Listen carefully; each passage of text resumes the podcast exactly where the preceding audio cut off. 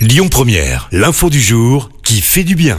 Et je vous parle ce matin d'une belle initiative dans les Cévennes. Un hôpital pour les animaux sauvages a été créé il y a peu dans le garage d'une maison située à La Roque.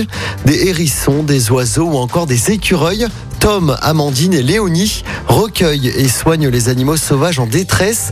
Le but est bien les soigner puis les réinsérer dans la nature.